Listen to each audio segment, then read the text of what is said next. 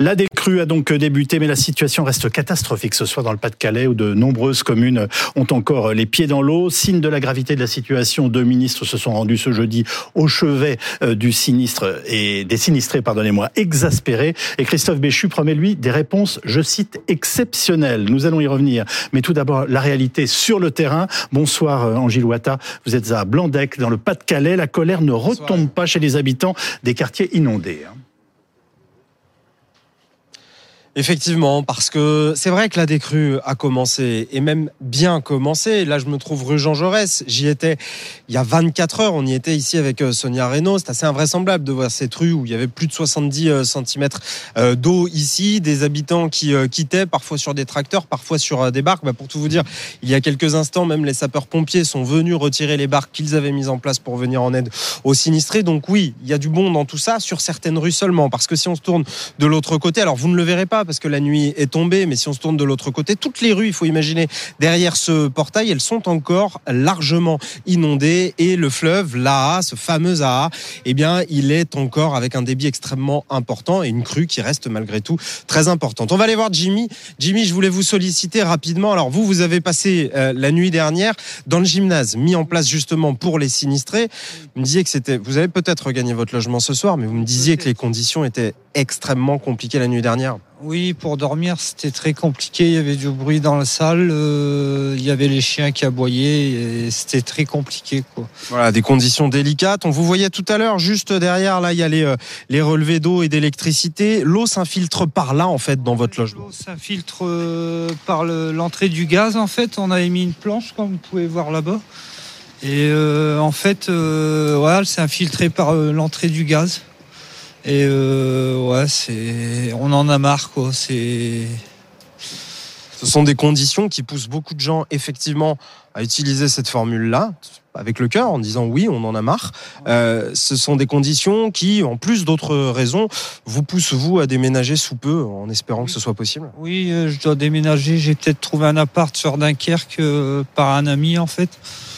Voilà, et on a et, merci beaucoup euh, Jimmy. On a beaucoup de gens qui ne sont pas en location comme vous, mais qui sont propriétaires, qui ont réagi également tout au long de la journée à notre micro aux propositions de Christophe Béchu, le ministre qui est venu ici et qui a expliqué notamment, eh bien, qu'il pourrait euh, déclarer certaines zones inhabitables et les racheter. Certains, vous vous en doutez, disent non, je ne veux absolument pas quitter mon logement, c'est une maison familiale. Et puis d'autres, eh bien, eux sont au contraire euh, en en réaction aux propos de Christophe Béchu, en train de se dire bon bah oui, c'est une aubaine et puis c'est de toute façon complètement nécessaire, étant donné que ces crues manifestement ne sont pas du tout exceptionnelles. Je vous rappelle qu'en deux mois à peine, il y en a eu trois et trois très importantes ici sur la ville de Blandec.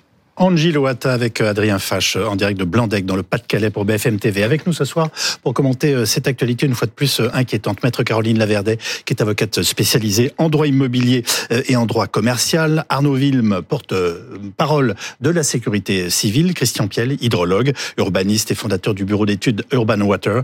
Boris Veliachev, qui est architecte, expert en risque majeur. Et Loïc Rivière, journaliste météo et climat de BFM TV. Loïc, la décrue commence donc effectivement pour les habitants du Nord et, du Pas-de-Calais. On est, c'est confirmé. Elle vient tout juste de s'amorcer, mais elle mettra beaucoup de temps. C'est une crue exceptionnelle hein, sur les bords de la A, toujours en vigilance rouge hein, pour euh, le département du Pas-de-Calais. Quatre départements en orange le Nord, l'Aisne, les Ardennes et le département de la Meuse.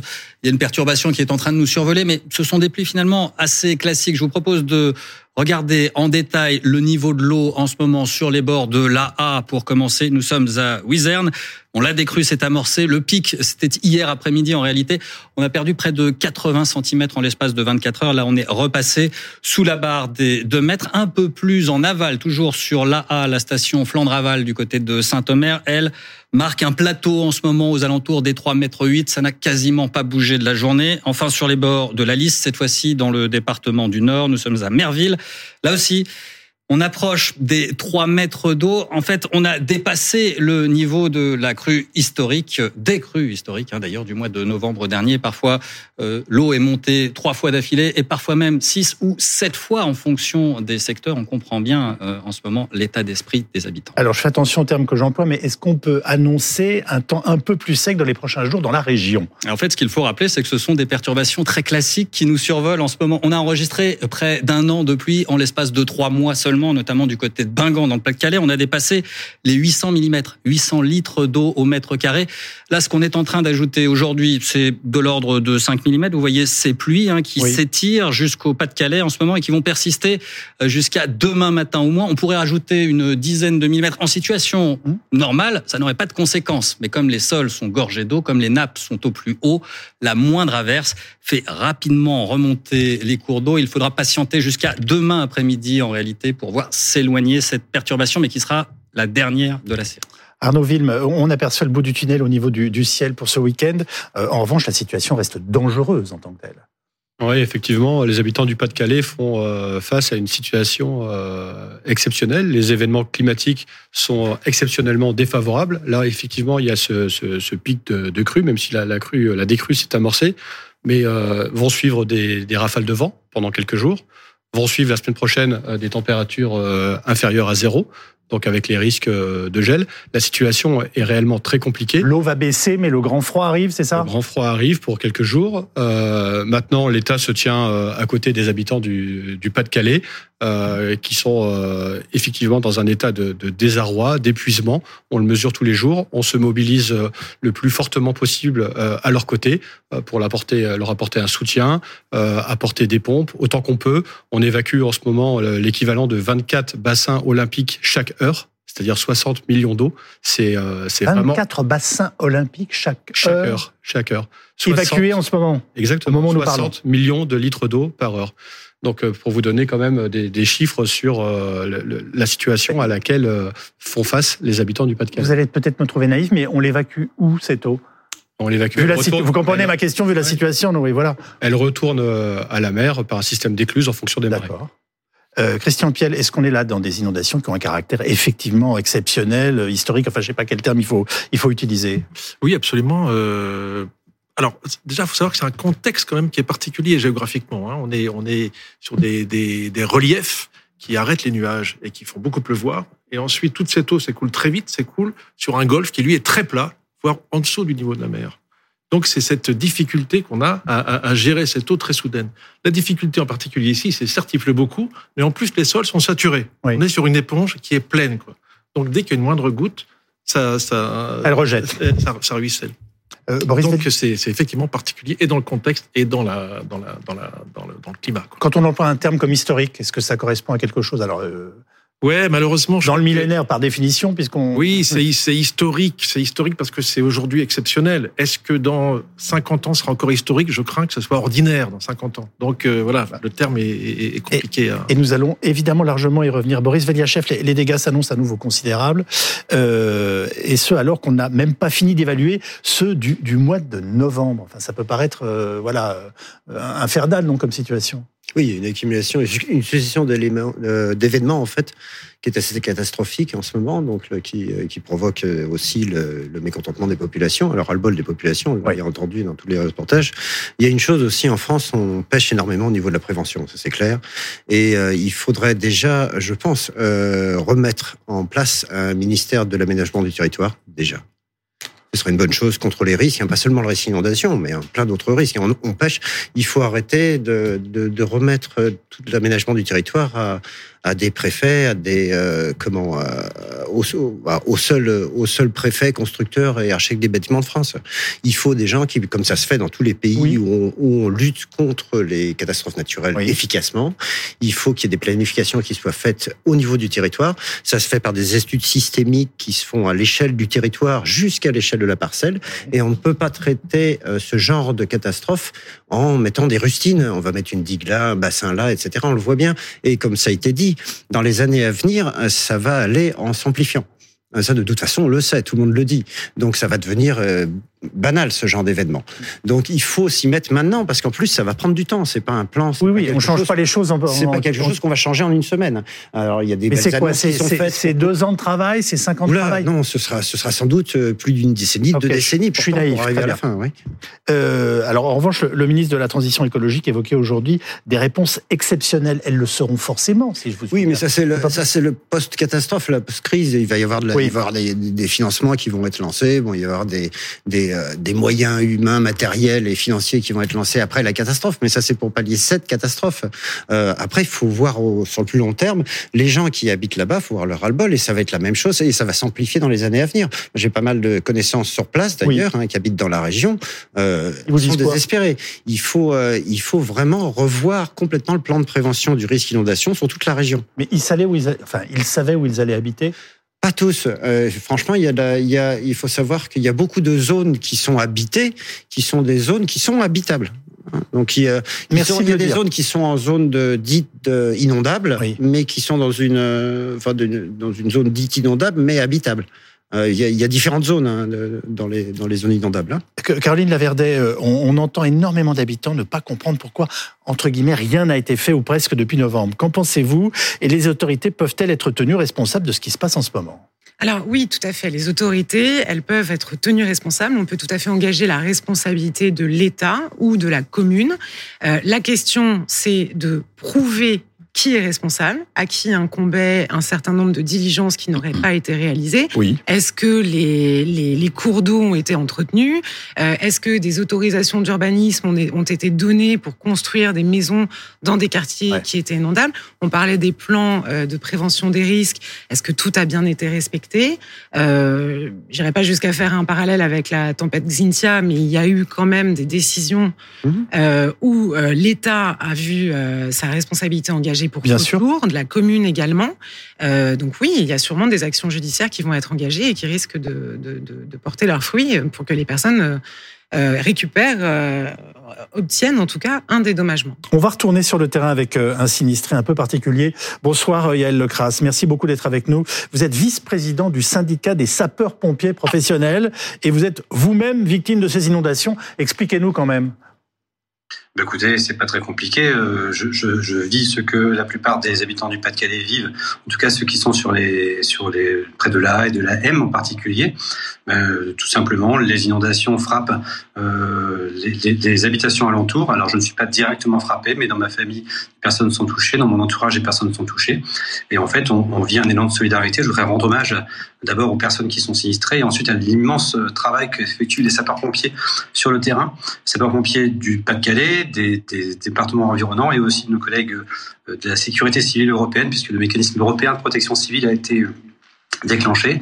Et en fait, il y a un, vrai, un réel élan, et le, le colonel Leville l'a souligné tout à l'heure, euh, ça donne des résultats sur le terrain, évidemment jamais assez rapides pour les personnes qui sont sous l'eau, mais le système semble fonctionner, c'est un, bon point dans, ce, dans ce désastre. Quels sont les premiers réflexes à adopter quand on découvre de l'eau dans son logement?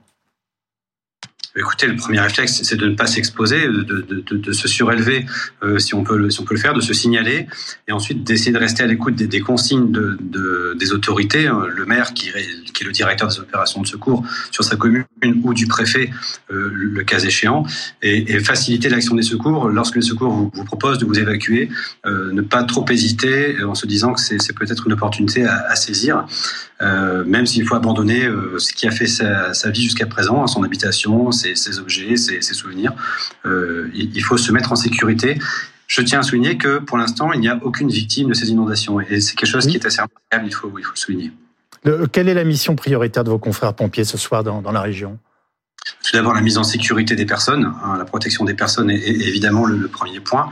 Euh, ensuite, c'est la, reconnaissance, au sens de reconnaître chaque endroit pour connaître les, risques particuliers, savoir s'il y a des actions de, protection à mener en particulier, et de faire remonter cela au niveau du commandement de, des sapeurs-pompiers du, Pas-de-Calais, euh, qui vont le, le, le répercuter sur le, sur le préfet afin que les décisions les plus pertinentes puissent être prises. Vous, avez pu euh, échanger avec vos voisins. Que, dit-on dans le quartier? Euh, Est-ce que c'est de la résignation, de la colère? Comment qualifier euh, l'état d'esprit de ceux qui vous entourent? Évidemment, ceux qui sont touchés directement sont, sont en difficulté. Il est évident que lorsqu'on est euh, inondé, euh, on n'a pas le, le, même, le même recul par rapport aux événements. Et puis, euh, il y a aussi des, des voix qui s'élèvent pour indiquer que, à bien des endroits, euh, on sait que ces zones étaient inondables. Hein, et lorsque l'on regarde les documents, euh, je pense au, au DICRIM, le document d'information communale sur les risques majeurs, euh, on voit que ces zones sont inondables. Vous parlez tout à l'heure de, de Blandec. Oui. Prend la, commune de Blandec, on voit bien que les zones qui sont inondées étaient parfaitement cartographiées. Donc il y a à la fois euh, des gens qui sont dans une extrême difficulté et il faut les comprendre. Et puis, et puis une réflexion qui s'entame sur la construction d'habitations dans des zones qui sont connues pour être inondables. Merci beaucoup d'avoir pris la parole et d'avoir témoigné en direct sur BFM TV ce soir, Yael Lecras. Alors Arnaud Ville, les, opérations de pompage ont commencé. Comment procède-t-on devant l'ampleur de la tâche? Quelles sont les priorités pour les pompiers et la sécurité civile? Les priorités s'opèrent à partir de reconnaissance sur la zone globale, donc sur le, le quart nord-ouest de, de, de, ce département.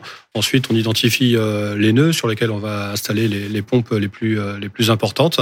Et puis, euh, effectivement, les priorités sont, sont changeantes. Donc là, il s'agissait de mettre les personnes en, en, sécurité. Maintenant que la décrue s'est opérée, on va essayer de profiter d'une fenêtre de tir météo, d'une accalmie, pour évacuer le maximum d'eau en fonction des marées. Et puis, on pense déjà, on anticipe la phase d'après donc la, la phase euh, de froid, la phase euh, de vent, pour savoir comment on va pouvoir se déployer au plus près des populations pour les accompagner et puis euh, se tenir à leur côté. L'idée, c'est vraiment de, de, rester avec eux de bout en bout.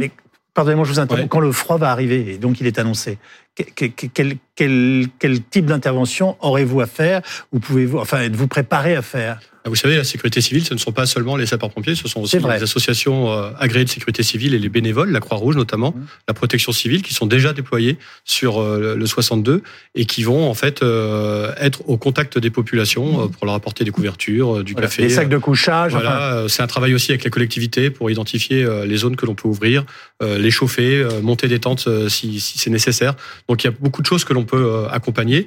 Et à la fin du, de, de, ce dispositif, une fois que la crise sera passée, on les accompagnera ensuite euh, par le dispositif des catastrophes naturelles, euh, puisque euh, cette situation donnera lieu à indemnisation euh, une fois que les maires auront poussé euh, les, les dossiers de, de demande d'indemnisation. Ça fait plusieurs fois qu'on parle d'argent depuis le début de cette émission et c'est tout à fait normal. Christian Piel, comment expliquer que la France soit contrainte de faire appel à des pays comme la République tchèque, la France, pardonnez-moi, la France pour, pour, comme la République tchèque pour les moyens de pompage? Enfin, excusez-moi, mais moi ça m'a ça m'a stupéfait.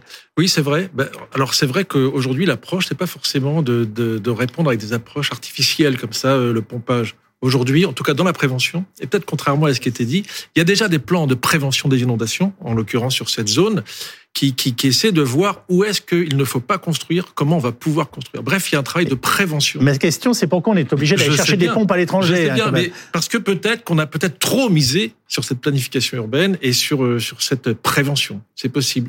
Et puis, est-ce que, d'un point de vue du coût, on a... Ouais nécessité d'avoir des pompes aussi performantes partout en France, c'est bien qu'il y ait cette solidarité parce que c'est aussi une façon de mutualiser euh, les biens pour répondre aux risques. Ça vous a fait réagir? Oui, puisque c'est un sujet euh, qui nous qui nous occupe beaucoup bah, et un sujet qui est à l'origine de pas mal de, de, polémiques. Évidemment, il y a beaucoup bah, d'eau. je vous avoue que moi j'étais stupéfait. Je pensais que mon pays était avait assez de pompes pour. Euh, oui, mais alors, non, mais voilà. Sur l'idée en fait euh, de faire appel aux autres pays européens, en fait, il s'agit simplement du mécanisme de protection civile de l'Union. C'est quelque chose qui de... est acté entre les membres. D'automatique? D'automatique, c'est-à-dire que dès lors euh, qu'un département, qu'un département, excusez-moi, qu'un pays euh, affronte une calamité, que ce soit les feux de forêt l'été, les inondations euh, en ce moment, on peut se renforcer nos dispositifs par l'appel à la solidarité aux, aux pays européens. C'est la même logique que pour les Canadaires avec les feux d'été. Exactement. Cet été, les Grecs, les Grecs sont venus nous aider, oui. les Italiens également. Euh, nous l'avons fait également euh, l'année d'avant en direction de la Grèce. Euh, nous avons nous-mêmes aidé euh, les Allemands pendant leurs inondations. On a encore un petit euh, détachement d'ailleurs qui est, qui est chez eux. Et de, de la même façon, euh, d'autres pays viennent compléter nos, nos dispositifs. Ensuite, c'est toujours la belle affaire de, de taper euh, sur l'État et de penser qu'on n'a pas suffisamment de, de, moyens. On a des moyens, on est dans une situation exceptionnelle. Effectivement, l'exceptionnel devient maintenant de plus en plus ordinaire et vous avez raison. Du coup, on s'adapte à ces, ces, changements. Là, vous venez climatiques. de nous dire que le, la, la, solidarité européenne est absolument nécessaire et qu'elle marche dans tous les sens en Exactement. fonction des épreuves que connaissent les pays. Exactement. Et permettez-moi, mais la solidarité oui, oui. européenne aujourd'hui nous permet euh, de d'évacuer la moitié de, de l'eau.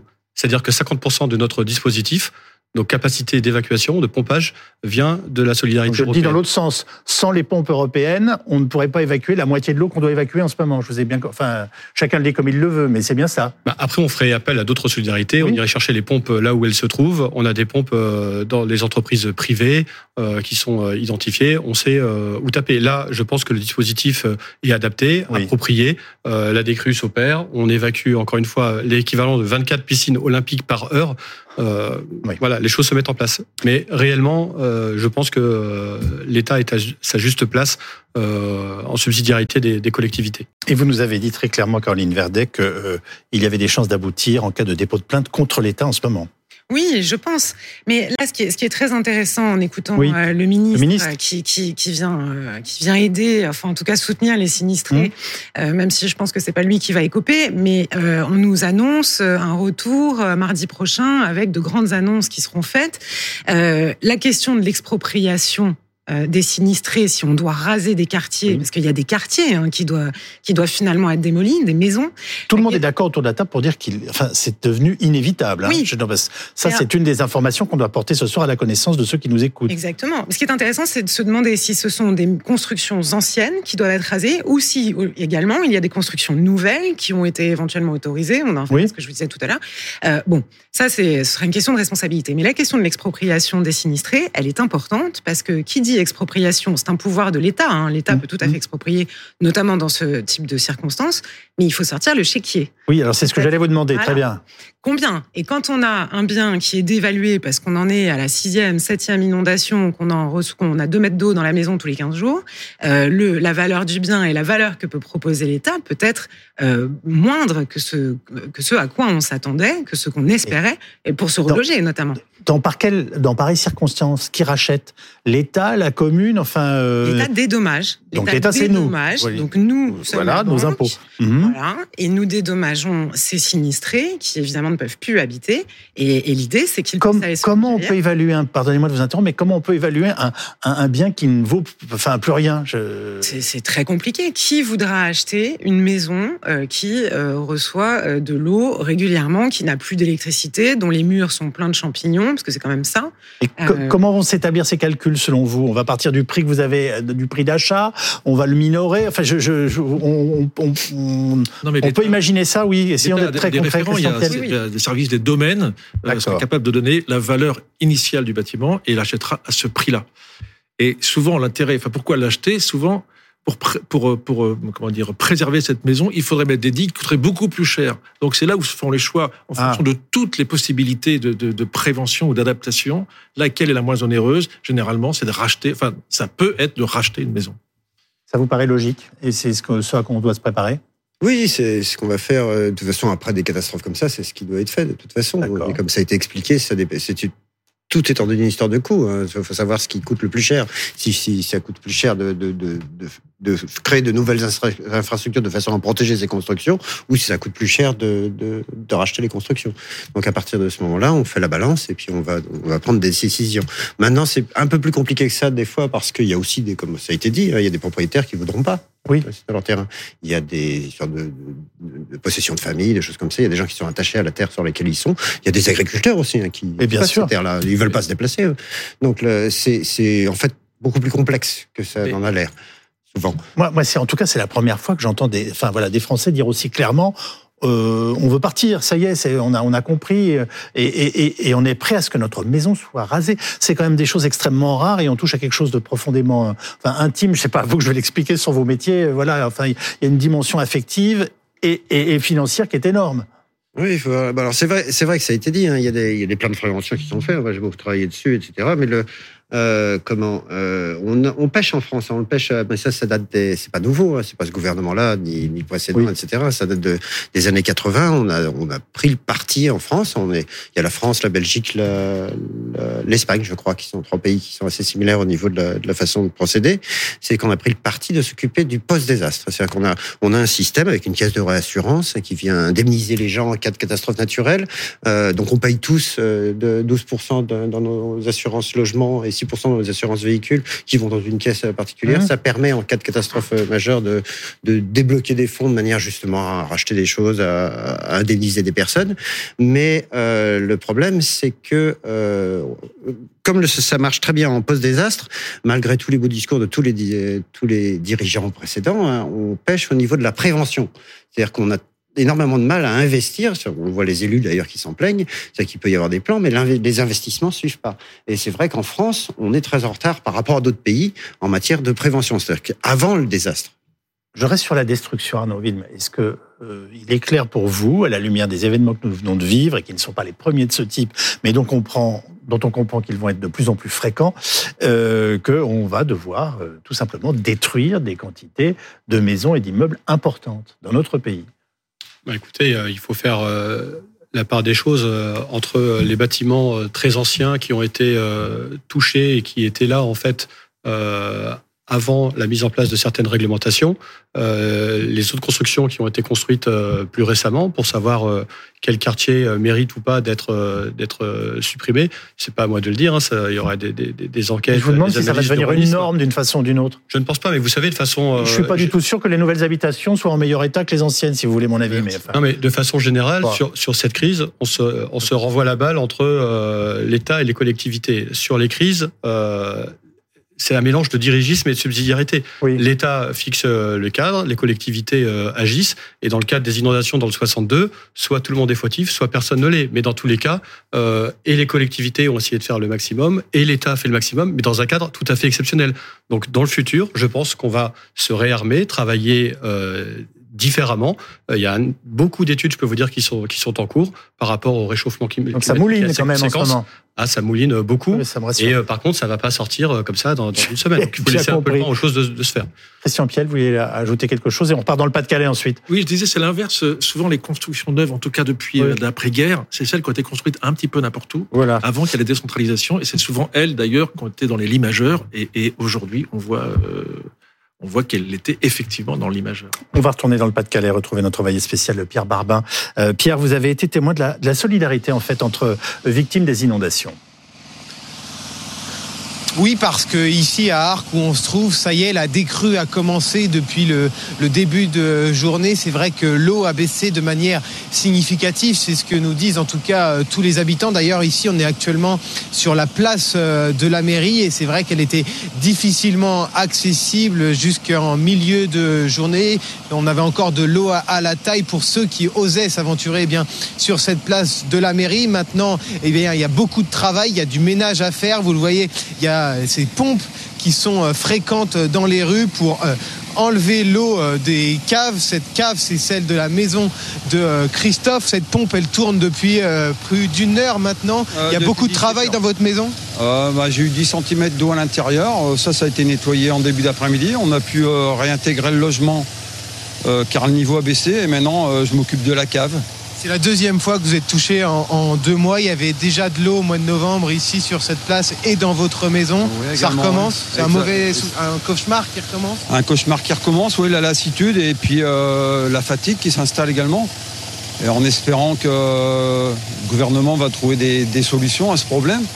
Parce On en parlait tout à l'heure. On ne s'habitue jamais à ce genre d'épisode.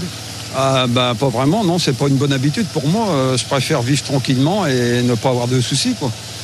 Euh, donc voilà, euh, j'espère que dans les prochains mois, euh, la solution sera trouvée. Vous vous êtes retrouvé avec vi- 10 cm d'eau encore ces, ces deux derniers jours dans votre maison?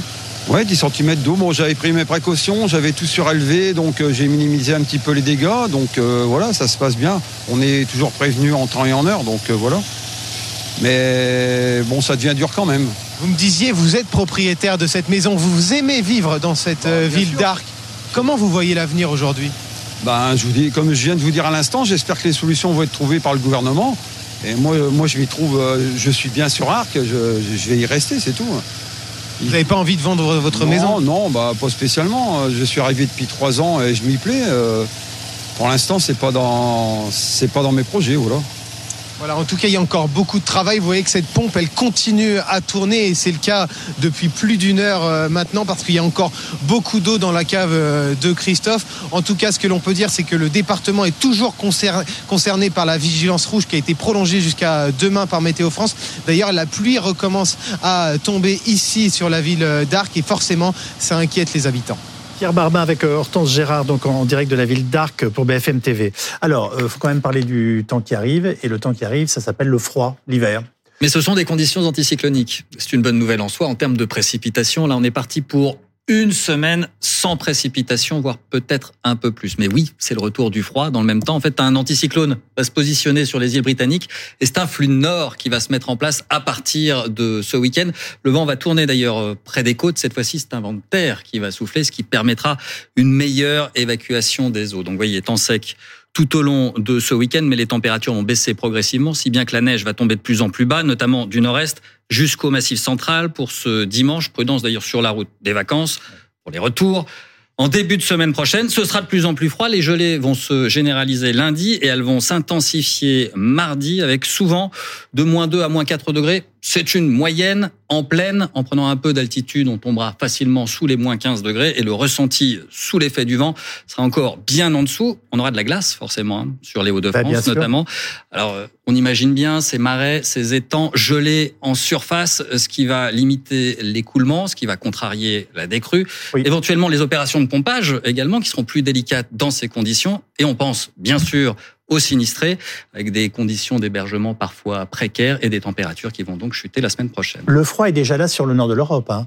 Il est Dans bien des installé. oui, assez gratiné. Même en Suède, on a battu un record. En fait, on vient d'enregistrer la nuit la plus froide depuis 25 ans. La nuit la plus froide en janvier également, donc dans le nord de la Suède, moins 43,6 degrés. C'est effectivement très bas.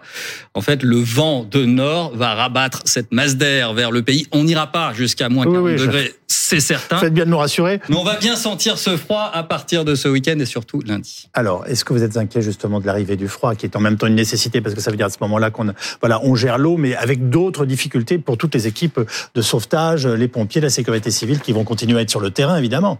Non, mais c'est sûr que le froid, euh, au-delà des conditions euh, climatiques euh, qui ralentissent un peu nos, nos- nos progressions, notamment pour les, les- les sapeurs-pompiers, sont un obstacle en fait à la mise en œuvre de certaines pompes dues dû au gel en fait. Voilà, donc euh, Ça le va, ça ralentir un petit peu ça les va opérations. ralentir les opérations. Ça peut, ça peut euh, légèrement les ralentir.